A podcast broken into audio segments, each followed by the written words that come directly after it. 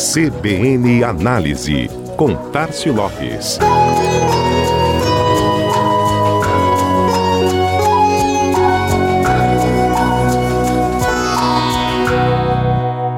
Serviços por assinatura.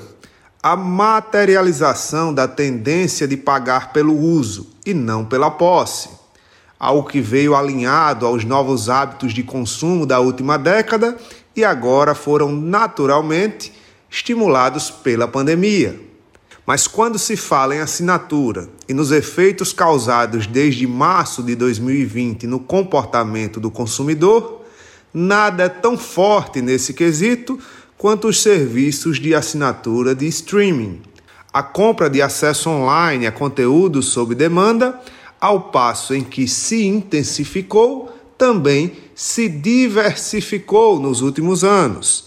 É o que aponta um levantamento realizado pela empresa especializada em direcionamento estratégico, comportamento do consumidor e mapeamento de oportunidades, NZN Intelligence.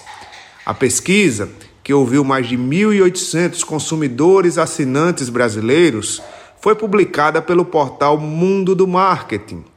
E a principal informação característica do assinante deixa clara essa diversificação.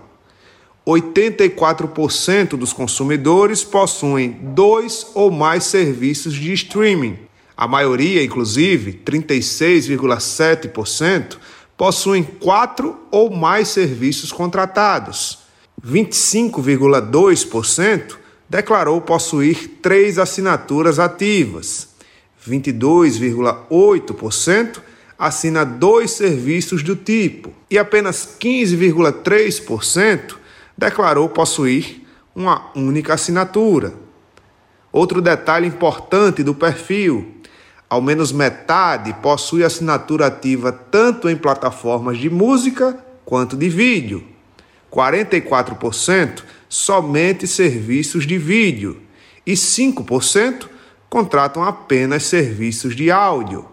Ou seja, a contratação de streaming de vídeo é algo tão natural entre os assinantes que a maioria dos que possuem serviços de música já tem o hábito também de assinar plataformas de vídeo. A questão da interferência da pandemia no comportamento dos consumidores também fica clara na pesquisa. 50% dos entrevistados assinaram pelo menos um novo serviço de streaming entre 2020 e 2021, e 80% deles não pretendem cancelar suas assinaturas, independente do cenário que se apresentar.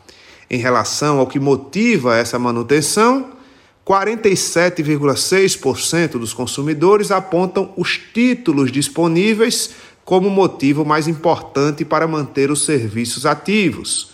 37% destaca o valor da mensalidade como algo crucial e 15,5% observa a frequência de atualização da plataforma.